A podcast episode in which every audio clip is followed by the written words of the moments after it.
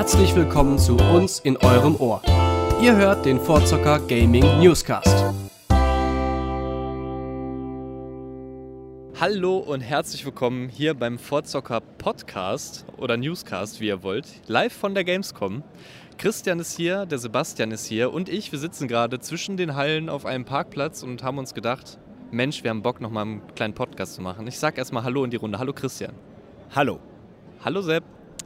Hallo. Warte mal, warte mal. Moin, moin. Genau. Wir müssen ja auch straight bleiben, ne? So ist es. Wir haben uns gedacht, also wir haben ja einige Videos jetzt schon gedreht. Einige von euch oder viele von euch hoffentlich haben das natürlich alles schon gesehen.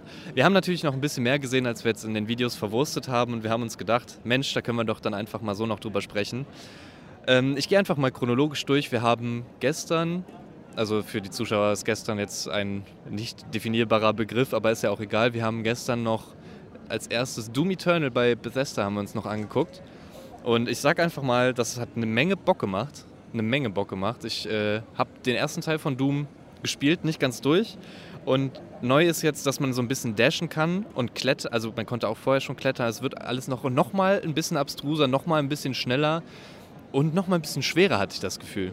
Ja, du hast äh, nicht nur das neu, du hast jetzt auch einen Flammenwerfer neu, mit dem du jetzt lass ich mich nicht ganz falsch kriegen, Schild wieder bekommst. Das ist ja das Geile bei Doom. Du musst aggressiv sein, um, um Sachen wiederzubekommen. Wenn du, wenn du die Leute äh, finish mit, mit einer Nahkampfattacke, kriegst du ja zum Beispiel Munition wieder. Wenn du mit der Kettensäge die durchballerst, kriegst du, meine ich, äh, Munition, äh, Leben wieder. Falsch, andersrum. Wenn du, wenn du, wenn du die mit R, also diesen normalen Takedown machst, dann kriegst du Leben wieder. Das ist halt der Sinn, also das ist ja schon der Basic Doom-Sinn quasi. Du rennst durch und schnetzt halt nieder und kriegst halt dadurch das Leben wieder. Ja. Wenn du den mit der Kettensäge finishst, dann kriegst du Munition wieder und wie du richtig schon gesagt hast, ist halt mit, der, mit dem Flammenwerfer kriegst du dann halt äh, Schild wieder. Genau. Das mit dem Flammenwerfer hat bei mir, muss ich sagen, am schlechtesten funktioniert. Aber es hat eine ganze Menge Bock gemacht. Es gab halt jetzt durch diesen Dash, den man auch in der Luft machen kann, halt auch so ein paar Jump-Passagen, die mir sehr, sehr gut gefallen haben, muss ich sagen. Ja, wobei da muss ich sagen, die fand ich nicht so geil. Und das ist, glaube ich, auch so ein bisschen das Feedback bisher immer, dass die, die Community so ein bisschen Angst hat, dass das ein Jump and Run wird. ähm, ich glaube aber nicht, dass das schlimm wird. Ähm, und da gewöhnt man sich auch sehr schnell dran. Sepp, du als äh, Nicht-Ego-Shooter-Spieler, ist doch so, oder? Ja, ja. Was sagst du zu Eternal? Äh, es war sehr viel, äh, was ich nicht gerafft habe. Äh, ich habe noch nie einen Doom-Teil gespielt. Ähm, und das war dann doch viel ähm, neue Information. Und es passierte sehr schnell. Es hat bei mir zum Beispiel mit dem, ähm, mit dem Takedown, um Leben zu generieren, nicht so gut geklappt, weil immer die falschen Gegner vor mir standen. Ja gut, da muss man sich wirklich ein bisschen dran gewöhnen. Das ist halt, Doom ist halt immer noch sehr einzigartig. Es gibt wenige Spiele, die versucht haben, das genau so irgendwie nachzumachen. Ich erinnere mich da an irgendwelche Space Marine Spiele. Da gibt es natürlich auch die, die Ketten, äh, das Kettensägeschwert. Ne? Also das gab es ja auch vorher schon da, aber diese, diese Takedowns gab es halt auch da. Aber naja, gut. Ja, und äh, wir hatten ja vorher noch mit der Kollegin von ähm, Bethesda gesprochen. Grüße an Alina hier nochmal. Ähm, und sie hat uns auch gesagt, ja, da kommt jetzt erstmal ein Tutorial-Video und das geht so 10, 15 Minuten. Aber glaub mir, das ist wichtig. Und sie hat komplett recht gehabt. Und, weil das ist halt einfach wirklich wichtig. Und man muss dann auch noch so ein kleines Tutorial spielen. Äh, und selbst das reicht nicht. Also ich glaube, wir, wir wurden ja auch mehr oder weniger mitten ins Spiel reingeworfen. Und da ist man natürlich auch ein bisschen überfordert, wenn man dann direkt schon einen Raketenwerfer hat und die fetten Typen da ankommen. Aber es ist trotzdem, also ich, ich glaube, es sah auch nicht sehr rund aus, was sie da gemacht haben, aber es hat trotzdem Bock gemacht. So mit der Musik, die halt voll knallt. Bei der Gamescom ist, sind die Kopfhörer halt auch immer so 20% zu laut. Äh, dann knallt das nochmal mehr. Das war einfach ein geiler Höllenritt schon wieder. So, es ging insgesamt irgendwie 40 Minuten. Das war, das war gut. Das hat Bock gemacht. Also ich fand auch die, die ganze Aufmachung war auch cool, so wie, wie man da ähm, reingegangen ist ähm, und so alle schrecken vor allem. Es war so eine kleine, ähm, ja, so eine kleine Sequenz halt, wo man geht rein und äh, alle schrecken vor allem zurück, so, da, weil man der, der, der Shit-Typ ist. Äh, das war schon ganz cool, das hat mir gut gefallen. Aber es war schon sehr überfordert. Was vielleicht noch cool ist zu erwähnen, ist, dass jeder für jeden Besucher den äh, Bethesda einlädt dieses Jahr, dass die äh, Bäume pflanzen, beziehungsweise einen Wald bepflanzen. Das fanden wir sehr cool. Also da hier dann auch Anstrengungen aus der Videospielindustrie zu sehen. Ich weiß jetzt nicht, ob das direkt im Zusammenhang mit Klimaschutz steht, was es natürlich trotzdem ist. Es liegt daran, da gab es doch dieses Meme, dass eine, äh, eine, Freundin die CD falsch rum hatte und gesagt hat, wo ist eigentlich die Wood-CD? Weil wenn man Doom umdreht, heißt es halt Wood. Und äh, daher kam halt der Gag und finde ich super. Ist eine tolle, tolle Aktion. Da wird hier in Deutschland, müssen wir mal genau nachgucken, wo. Bei Nürnberg irgendwo wird, wird ein ba äh, Wald gepflanzt und in, ja, in 20 Jahren können wir uns dann da alle treffen und angucken, warum da jetzt ein Wald ist. Weil wir richtig geil Doom gespielt haben. Ja, also genug von Doom. Was haben wir denn noch gesehen? Gestern am gleichen Tag war da noch irgendwas, was wir nicht in den Videos verwurstet haben. Ach, ja, genau, stimmt. Bei unserem Termin bei 2K waren wir noch bei der Private Division. Das ist so ein Zusammenschluss von verschiedenen Entwicklern. Obsidian gehört da zum Beispiel zu. Und haben uns, äh, die haben uns vier Spiele zugestellt, äh, zugestellt, vorgestellt. Äh, eins war natürlich The Outer Worlds von Obsidian. Da haben wir ja schon viel von zu gesehen. Das wirkt sehr stark an Fallout angelehnt. Also wirklich sehr, sehr stark. Es geht halt um eine, um eine Kolonie, die hier halt im Weltall irgendwo arbeiten soll. Und man ist dann halt einer dieser einer von einem abgedrifteten Schiff, um das sich eigentlich nicht mehr gekümmert werden sollte, aber da wird man als einziger dann halt aus dem Hybernetikschlaf oder wie das heißt, irgendwie sowas, ähm, auf, äh, aus, aus dem Schlaf geholt quasi und man soll dann dafür sorgen, dass es diesem Schiff irgendwann wieder gut geht und man reist dann da in wirklich krasser, krasser Fallout-Manier. Der Humor ist sehr ähnlich, die Umgebung, das Gameplay sieht sich sehr ähnlich halt da durch diese Welt. Christian, äh, was ist dein Eindruck? Ja, aber man kann jetzt schon sagen, es sieht auf jeden Fall deutlich besser aus als Fallout. Da hatten wir gestern noch drüber geredet. Also im Endeffekt ist es schon sehr dreist, was sie da machen. Aber sie haben ja die Original-Erfinder von Fallout an Bord, deswegen kann man das denen, glaube ich, noch durchgehen lassen. Aber sie haben halt nicht die Engine, die Fallout benutzt. Und das ist ein großer Vorteil, wie wir finden. Ähm, ja, sie haben dann noch so ein, so ein Propagandavideo gezeigt, wie sie da halt quasi Mitarbeiter für diese. Das war schon sehr witzig. Das war schon sehr witzig. Das war super witzig. Ähm, aber der Humor, also wenn da jetzt Fallout drauf gestanden hätte, hätte man auch nichts gesagt. Es, Im Endeffekt, der Grafikstil hat mich schon sehr stark an, äh, an eine Mischung aus Fallout und Borderlands erinnert, was ja nicht schlecht ist. Ähm, für mich ganz wichtig, funktioniert das Gunplay einigermaßen, weil das war für mich immer der größte Knackpunkt bei Fallout. Das hat so gar nicht funktioniert für mich. Und wenn das klappt, äh, ich bin mir sicher, dass die, dass die Charaktere und die Welt, die wird schlüssig sein. Das wird funktionieren. Da äh, kann man sich, glaube ich, drauf freuen. Und da freuen sich, glaube ich, auch alle drauf, die Fallout früher mochten. Ja. Auch sehr interessant war Ancestors, äh, hier The Humankind. Das ist von dem ähm, originalen Assassin's Creed-Schöpfer ein, ein neues Spiel. Und da spielt man quasi die Evolutionsstufen der Menschen nochmal durch, mit äh, verschiedenen Affen natürlich dann. Und ähm, Ziel des Spiels ist es halt, dass man mehrere Male stirbt und dann immer wieder seine, seine Nach Nachfahren quasi spielt. Und während man spielt, schaltet man quasi neue Synapsengänge frei, wo man halt eine wichtige Erkenntnis in der Evolutionstheorie äh, halt irgendwie so, also zum Beispiel, dass man vor Krokodilen abhaut, zum Beispiel.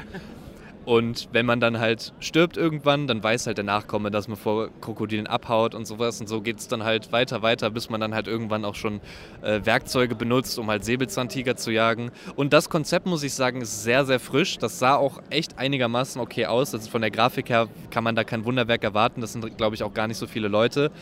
Aber ich muss sagen, das, das, da, das würde ich mir auf jeden Fall mal angucken, weil das fand ich persönlich zumindest sehr interessant. Ja, ich bin mir da gar nicht sicher. Ich glaube, das ist schon raus oder das kommt diese Woche, also Ende August meine ich raus. Also das ist relativ, äh, relativ aktuell quasi schon. Ähm, ich kann dazu noch gar nicht so viel sagen. Ich äh, warte da erstmal ab, was du erzählen wirst, glaube ich. ähm, das kann super gut funktionieren, das kann aber auch, glaube ich, sehr schnell repetitiv werden, gerade weil man ja eine riesen Zeitspanne irgendwie abdeckt. Und, ähm, aber trotzdem ist auf jeden Fall löblich, dass man da was sehr Neues probiert. Das finde ich, find ich cool. Ähm, dann haben sie uns noch als drittes Disintegration gezeigt. Das war ein ganz spannender Ansatz, wie ich finde. Das war ein Ego-Shooter mit Taktik-Shooter-Elementen. Also man, man ist quasi auf so einem, ja, wie so einem Hover- Board mehr oder weniger Fluggerät, wie, wie man es aus Star Wars kennt. Ja, genau, man kann es eher so mit diesen, mit diesen äh, Gleitern da aus Star Wars äh, vergleichen. Also die Dinger, die aussehen wie Motorrad, ich weiß gar nicht. Sepp, Sepp äh, war nicht mit bei dir, hat das nicht mitgesehen, deswegen kann der jetzt mal kurz sein, sein Star Wars äh, Knowledge raushauen und sagen, wie das Ding heißt. Ich habe keine Ahnung, wie die Dinger heißen. Er hat keine Ahnung, wie die Dinger heißen. Ist das traurig? Ist das traurig? Auf jeden Fall, ihr wisst ungefähr, äh, was wir meinen. Und damit kann man dann halt quasi über dem Schlachtfeld spielen. Man hat so einen kleinen Squad mit Bodeneinheiten. Die kann man mit einer Taste, so wie ich das verstanden habe, also mit einer Seite des Controllers oder mit Tasten, mit einer Hälfte von Tasten, wie auch immer, kann man denen halt Befehle geben oder Fähigkeiten von denen einsetzen. Und mit der anderen Seite oder mit, den mit der anderen Hälfte von den Controllern kann man halt selber sogar noch schießen. Das ist ein sehr interessanter Ansatz, wie Christian gerade schon gesagt hat. Und ähm, Ja. Ja, und ähm, dann, äh, ich fand es schwer jetzt einzuordnen, ob das jetzt vielleicht nicht einfach zu viel wird. Sie haben auch noch kurz einen PvP gezeigt. ja. Einer, ich muss kurz eine, die heißen ganz einfach Speederbike. Okay. Speederbike mit ein paar krasseren Flügeln oder so. Das war jetzt an. ähm, ja, also da muss man einfach mal abwarten. Ich fand es einen coolen Ansatz. Ähm, ja, und dann gab es noch eine Überraschung, die, äh, da wussten wir vorher auch nicht, dass es kommen wird. Das war äh, am Abend vorher angekündigt bei der Gamescom Opening Night, nämlich Kirby Space Program 2. Und ich glaube, das ist super nischig, super witzig und gerade bei Streamern super beliebt, weil im Endeffekt, für alle, die es nicht kennen, das sind so kleine grüne Männchen. Ich bin da immer so ein bisschen äh, davor zu sagen, dass sie sehen aus wie Minions in grün. Das ist vielleicht ein bisschen unfair, aber das, das Hauptziel ist halt im Endeffekt eine Rakete zu bauen, zu entwerfen, mit der man halt ins Weltall kommt. Und das geht halt eigentlich immer schief und das ist witzig. Ja, also es geht nicht nur darum, eine Rakete zu bauen, sondern generell äh, hat er auch nochmal gesagt, die Leute von euch, die es kennen, werden es wissen, dass man halt so ein bisschen diesen wissenschaftlichen, erfinderischen äh, Geist damit so ein bisschen weckt. Man kann halt sehr viel verschiedene Dinge bauen und er mit, hat uns dann halt quasi vorgestellt, was ist neu bei Kerbal Space äh, Program 2. Ich habe das nur mal in ein paar Streams reingezogen, weil ich weiß ganz genau, dass mich das viel zu krass frustriert, dass ich das, wenn ich das nicht direkt auf die Kette kriege. Und Frustration gehört halt damit zu. Und ich habe nicht die Frustration, um das durchzuziehen halt irgendwie. Und ähm, die haben halt sehr viel an dem UI gearbeitet, hat er erzählt, also viel Feedback von den Spielern wurde wohl aufgenommen, um das halt zu verbessern, um die Accessibility, also um auch die Bedienbarkeit ein bisschen zu erleichtern und vor allem das Starten zu erleichtern. Man hat ja früher äh, also was heißt früher, beim ersten Teil musste man halt oft mit äh, YouTube-Videos halt gucken, wie man gewisse Dinge baut und sowas. Das sind jetzt so ein paar Tutorials, die einem das ein bisschen leichter machen, sind da halt jetzt ähm, mit im Spiel integriert und man kann diesmal auch Kolo ganze Kolonien bauen, die einen dann vor neue Herausforderungen stellen. Nicht nur irgendwelche Thermodynamik mit Raketen, sondern halt auch man kann neue Planeten ähm, kolonialisieren, schwieriges Wort, und halt auch äh, Kolonien im Weltraum bauen. Das sah sehr interessant aus. Für mich persönlich ist das nichts, aber für die Streaming-Community und die Leute, die den ersten Teil schon mögen, klang das wirklich nach, einer sehr, nach einem sehr, sehr guten Update. Ja, da kann ich mich, glaube ich, nur anschließen. Insgesamt kann man einfach sagen, das ging eine Stunde, also es war wirklich sehr gut durchgetaktet von denen. Und das, also ich hatte die gar nicht auf dem Schirm, muss ich gestehen, also die Private Division. Ähm, und das war echt ein cooles Portfolio, was die da aufgeboten haben. Es hat äh, viel Laune gemacht. Ist schon, insgesamt kann man wahrscheinlich sagen, schon eher Nische, was die da machen. Äh, das, also das wird nie so richtig in den Mainstream reinrutschen. Outer Worlds schon. Outer Worlds probiert das, glaube ich. War auch das größte, Obsidian ist, glaube ich, das größte Studio von denen. Ähm, das hat auf jeden Fall Spaß gemacht und ähm, ich überlege gerade, das war im Endeffekt unser, äh, unser erster Tag. Ne? Erklär, erklär nochmal dieses, wie, wie heißt das? Wie, die, die haben sich jetzt zusammengeschlossen da, haben unterschiedliche Publisher und was haben die? Äh, also ähm, Private Division ist anscheinend schon Publisher. Also der die vier Entwicklerstudios, wir wissen halt leider nur von Obsidian gerade, dass die dabei sind. Die anderen Namen äh, haben wir jetzt nicht äh, parat. Und ähm, wir haben keine Ahnung, warum das beim Take-Two-Termin irgendwie mit dabei war. Ob dieser Publisher jetzt ein kleinerer Publisher ist, der zu Take-Two gehört oder so, das müsste man jetzt googeln tatsächlich. Da können wir leider nichts zu sagen.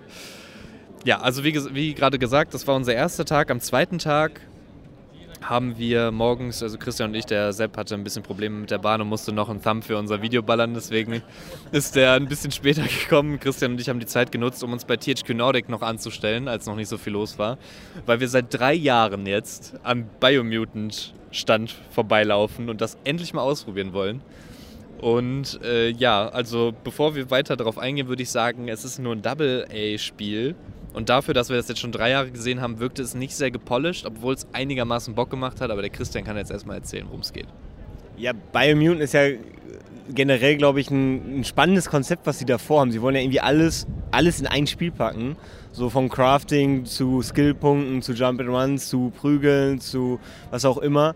Ähm, das wirkt ja schon sehr, äh, sehr ambitioniert, was sie da vorhaben. Und dann gerade, wie du sagst, dieses Double A Product Value Ding, das ist eine komische Mischung, also das ist riskant, würde ich sagen.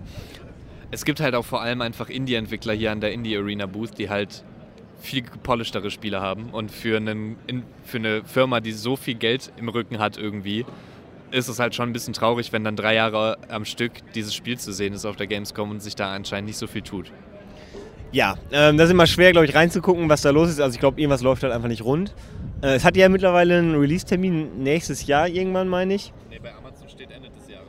Stimmt, da hast du vollkommen recht. Äh, ähm, ähm, oh, achso, äh, Ende des Jahres kommt es scheinbar raus. Äh, nicht, also laut Amazon Ende des Jahres ist immer ein schlechtes Zeichen, also sie wissen nicht, wann es rauskommt. Es hat aber im Endeffekt doch Spaß gemacht. Also man spielt halt, ja, was ist das für eine Art von Tier? Es, also ich denke da immer an Rocket von äh, Avengers. Man konnte am Anfang so ein bisschen Customization, so die Farbe des Felds, aber man konnte auch so ein bisschen die Skillpunkte anpassen, wie man spielen wollte. Ich, ich hatte jetzt nicht das Gefühl, dass es einen großen Impact hatte beim Gameplay. Ähm, dann ist man in diese Welt halt reingerutscht. Ähm, das ist eine sehr bunte Welt. Es sieht, es ist, glaube ich, die, äh, die Erde, die irgendwie zugrunde gegangen ist. Und jetzt leben da halt diese Biomutants. Äh, also bei der Story nagelt mich bitte nicht fest. und äh, es ist eine sehr bunte Welt. Das finde ich sehr schön. Das ist nicht so, nicht so düster heruntergekommen, sondern alles sehr kräftig, sehr grün. Und äh, da hat man dann immer wieder so kleine, kleinere Gegnermobs erstmal platt gemacht. Ähm, dann zwischendurch kam auch mit einer Schusswaffe, aber auch einer Nahkampfwaffe. Ne, du hast vorher auch schon so ein Schwert. Das haben die einem nur nicht, haben sie nur nicht erklärt. Ich habe das aus Versehen gedrückt. So. Und ähm, äh, optisch, wie gesagt, fand ich es ganz, ganz ansprechend. Es war halt nicht, nicht sehr clean. Ähm, am Ende ist man dann noch kurz in so einen Mac gestiegen und hat damit ein bisschen rumgeballert. Das war ganz witzig, aber es hat sich alles nicht sehr griffig angefühlt. Ja, also mit diesem Mac, den du gerade meintest, konnte man dann halt auch so einen Bossgegner bekämpfen. Der hatte dann zwei, zweimal den Lebensbalken und das, muss ich sagen, war ganz witzig. Also das Konzept ist jetzt nicht neu, aber es war halt ganz gut gemacht.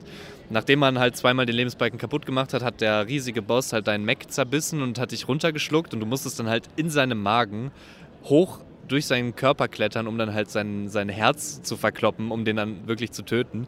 Das war schon ganz witzig, aber wie gesagt, also ganz witzig ist halt, reicht halt leider heutzutage nicht mehr, weil bei ganz witzig spiele ich lieber ein Indie-Spiel, was dann wahrscheinlich die Hälfte kostet und für ganz witzig gebe ich keine 60, 70 Euro für ein AAA-Spiel aus.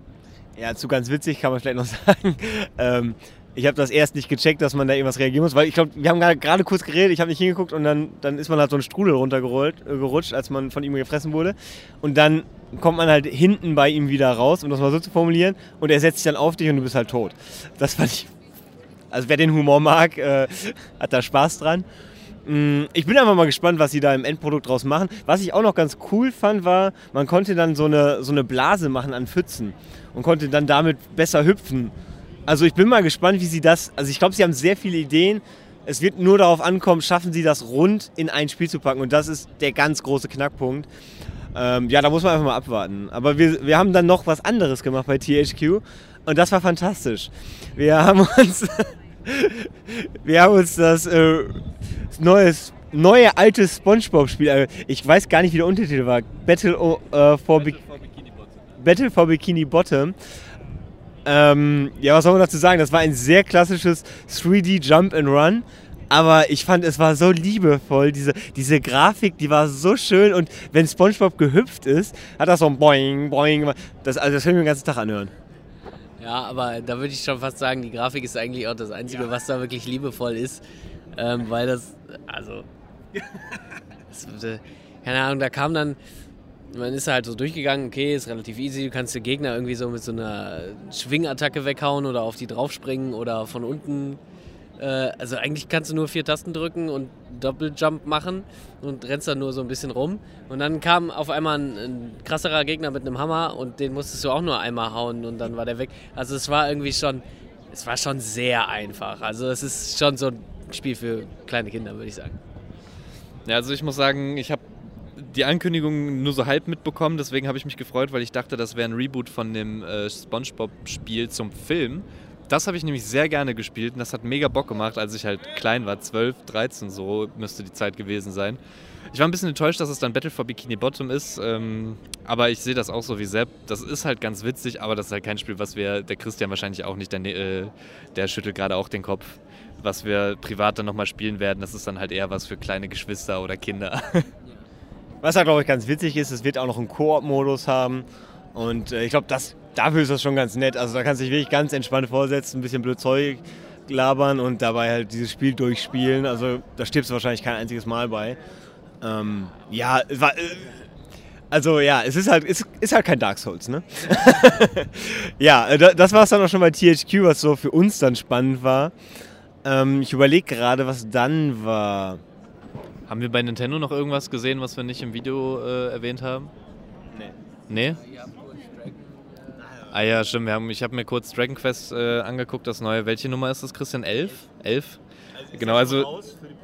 Ja, genau, für die PS4 gibt es das schon. Das wurde jetzt nochmal geportet. Neu ist halt, dass die jetzt äh, die, den Soundtrack mit einem kompletten äh, äh Orchester supporten ähm, dass man jetzt, äh, irgendwas an der Sprache war auch, glaube ich, noch äh, anders. Ja, genau, man konnte Japanisch noch einstellen. Ich habe mir das nur mal so, so zwischen Tür, und Angel, so beim Rausgehen, habe ich mich da noch kurz in so eine offene Spielstation im Business Center äh, hingestellt, weil ich mal wissen wollte, ob das so prinzipiell was für mich ist. Ich habe vor ein paar Wochen mal die Demo von Dragon Quest Builders äh, gespielt und das war ja gar nichts für mich.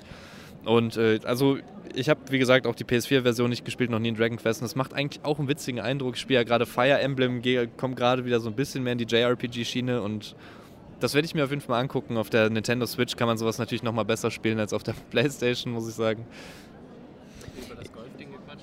Ja, das würde ich gleich auch noch. Ähm, also, das ist, äh, Dragon Quest 11 ist, glaube ich, das so klassische JRPG in Rundenkampfstrategie.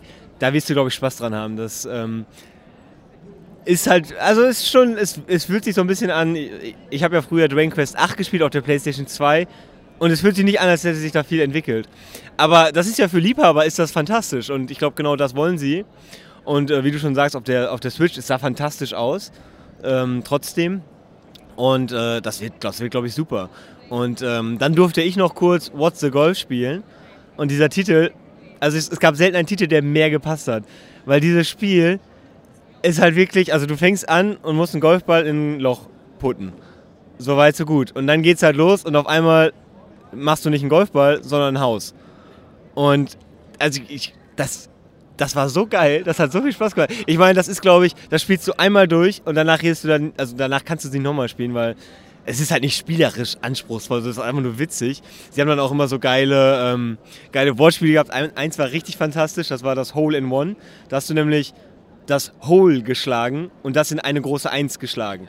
So, und also wir, wir, haben, wir haben Tränen gelacht, während wir es gespielt haben, aber also wenn ich jetzt direkt danach nochmal gespielt hätte, hätte es wahrscheinlich nicht mehr funktioniert. Das ist so ein typisches Indie-Sparspiel für zwischendurch, würde ich sagen. Ich würde auch sagen, das geht so Kategorie äh, Humans Fall Flat, falls Sie das kennen. Also halt auch so völlig beknackt, macht halt dann einmal Spaß. Wobei, wenn das mit einem Freund spielt, der es nicht kennt, ist vielleicht nochmal witzig so. Ja, aber äh, das war es im Großen und Ganzen auch, oder? Mit, mit Titeln, die wir jetzt sonst nicht, ähm, sonst nicht gespielt haben. Das ist jetzt doch relativ kurz geworden. Wir überlegen gerade noch kurz. Ich rede so lange einfach mal noch ein bisschen mit euch. Die zwei gucken ein bisschen in die Luft. Nach links oben ist immer gut, weil das bedeutet, dass sie, sie gerade versuchen, sich an irgendwas zu erinnern. Ähm, das Essen war wieder sehr teuer. Auf der Gamescom können wir vielleicht noch kurz sagen. Und was wir vielleicht auch noch sagen können, ist, äh, wir hatten dieses Jahr so viele Termine wie bisher noch gar nicht. Also wir haben eigentlich fast alles ausschließlich, also zumindest alles, was wir äh, außer Ubisoft. Alles, äh, was wir in den Videos verpackt haben, haben wir tatsächlich im Business Center gesehen, haben dann auch das Catering genossen. Das war schon ganz cool. Ja, das war ganz nett, da kann man auf jeden Fall so sagen. Äh, wir werden da jetzt auch kein Ranking machen, welcher Publisher da am besten war. Ähm, was ich auch sehr gut fand. Ah, die Cyberpunk-Jacken sind schon sehr geil, muss man schon sagen. Das hat nichts mit der Spielwertung zu tun. Aber die sind ziemlich gut, ja. Ähm, äh, sie haben dieses Jahr wohl die Gänge ein bisschen breiter gemacht und also wir hatten jetzt ja einen Tag, wo der, äh, wo der Fachbesuchertag war, da ist ja sowieso nicht so voll. Und jetzt am zweiten Tag, muss ich sagen, fand ich es ganz angenehm. Also man muss natürlich immer in Gamescom-Verhältnissen reden. Auf normaler Straße hätte ich das super unangenehm gefunden, wie voll es war. Aber für eine Gamescom war das alles in Ordnung. Ähm, ja, aber man merkt schon, dass es so ein Transition Year ist. Also dass ein Blizzard nicht da ist, ist natürlich auch schade, aber auch ein Ubisoft hatte deutlich weniger Fläche. Bei Microsoft waren wir jetzt gar nicht, weil uns da nicht so interessiert hat. Bei PlayStation waren wir halt auch nur wegen Death Stranding. Ähm, da fehlen halt die Titel einfach. Ja, kurz an dieser Stelle vielleicht, also diejenigen, die sich darüber aufregen, werden sich wahrscheinlich diesen Podcast nicht reinziehen, aber ähm, wir haben uns nicht getraut, uns Final Fantasy VII anzugucken bei Sony, weil keiner von uns sich so gut damit auskennt, um irgendwas damit, darüber zu moderieren. was nicht irgendwelche Fans von Schlips äh, treten würden, macht das, das ist falsch. Aber ihr wisst, was ich meine. Und äh, ja, also ansonsten wollte ich gerade eben noch irgendwas sagen, das habe ich ja jetzt vergessen. Der Christian will das Mikro aber kurz haben. Ja, zu Final Fantasy kann man sagen, also ich finde, es sieht mega geil aus, ähm, aber ich kann halt null den Bezug zu Final Fantasy VII, dem Original, herstellen. Deswegen ist, glaube ich, jede Art der Bewertung fehl am Platz, äh, weil es geht, glaube ich, überhaupt nicht um das Spiel an sich, sondern nur, wie schaffen sie es, das Original nicht zu vergewaltigen. Und ähm, wie gesagt, da können wir nichts zu sagen. Äh, Control hätte ich noch gerne gesehen, muss ich sagen. Aber da habe ich jetzt auch schon von vielen Stellen gehört, dass die Gamescom äh, Demo an sich einfach nicht reicht, um das Spiel bewerten zu können, weil halt, weil sie da wirklich sehr viel versuchen und die Entwickler selber auch noch einiges selber zugeben, dass sie einiges an Problemen haben, das Ganze sauber hinzukriegen. Und deswegen habe ich mir das dann auch noch gekniffen. Äh, der Sepp will noch was sagen. Ja, äh, zu Control will ich was sagen. Ich habe ähm, während Cookie und Chris bei Cyberpunk waren, weil ich leider nicht mit auf den Termin kommen durfte, was ich sehr traurig fand, habe ich mir die äh, Messe auch nochmal einfach, bin so drüber gelaufen. Und äh, Control, ähm, da habe ich mir den Trailer halt auch angeguckt, das sah äh, schon geil aus. Also das sah schon mal nach einem echt geilen äh, Sci-Fi-Horror-Film aus, sag ich mal, das huckt mich natürlich. Ähm, also da war schon nice, ja. Das war nice, das hat mir gefallen. Und ähm, äh, mir war spontan aufgefallen, dass äh, hier äh, Minecraft Dungeons äh, ganz witzig aussah. Aber das ist auch alles, was ich dazu sagen will. Ja gut, also wenn jetzt keiner von euch mehr noch irgendwas sagen möchte, dann würde ich hier schließen. Ich ja. gucke gerade nochmal. Selbst sagt ja. Ja, ist okay, gut. Also dem fällt nichts mehr ein. Ähm, ja, war schön nochmal einfach in... Wir haben ein paar Leute getroffen. Wir haben ein paar Leute getroffen, ja genau. Äh, ja, das war schön. Ach, das war, das war schön. Das war einfach schön. Das, war schön. das stimmt, ja, genau. Wir haben ein, ein, ein paar Fans getroffen, das war sehr schön. Ähm, ansonsten war es eigentlich eine sehr ruhige Messe. Wie gesagt, es war gar nicht so viel los mit Bli Bli ohne Blizzard und so. Ich habe da auch das Gefühl gehabt, dass. Nee, keine Ahnung, was ich für ein Gefühl gehabt habe. Ich, ich mache jetzt einfach Schluss an dieser Ecke. Es war wirklich schön, nochmal einen äh, Podcast quasi aufzunehmen, einfach mal ein Mikro wieder reinzusprechen. Und äh, wir hoffen, ihr freut euch auch. Ihr könnt euch ja, wenn ihr auf der Gamescom wart, könnt ihr uns sagen, was wir, was ihr anders seht als wir oder äh, was ihr, was wir verpasst haben vielleicht. Wir konnten natürlich nicht überall sein. Schreibt es in die Kommentare. Ansonsten bis zum nächsten Podcast. Vielleicht nächstes Jahr. Mal schauen. Haut rein. Tschüss. Tschüss.